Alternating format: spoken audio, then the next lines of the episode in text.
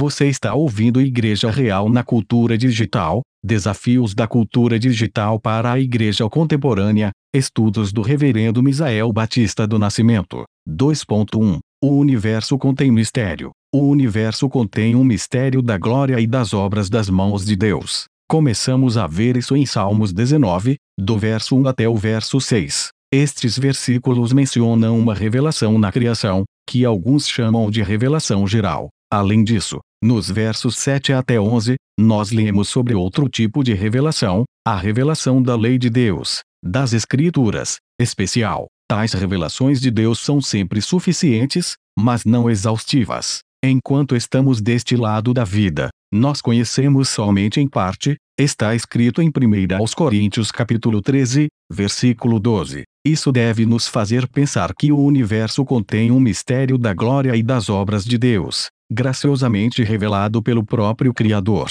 Isso significa, também, que o universo não é transparente, o universo é opaco. Ele precisa ser opaco para resguardar o mistério, e que aquilo que concerne a Deus, relembremos, chega até nós, suficientemente revelado, na palavra de Deus. O que quer dizer que Deus e suas verdades não são transparentes, Deus e suas verdades são opacos. Precisam ser opacos para resguardar o mistério, mostrar-se gradativamente, na dinâmica do desfrute de sua graça e comunhão, assim como aconteceu entre Jesus e os discípulos. Isso é reforçado pela palavra do profeta: Invoca-me, e te responderei, anunciar-te-ei coisas grandes e ocultas, que não sabes. Jeremias 33, verso 3 e ainda por Paulo, quando menciona Cristo, em quem todos os tesouros da sabedoria e do conhecimento estão ocultos. Colossenses capítulo 2, versículo 3. Em Deus, há tanto desvelamento quanto ocultamento.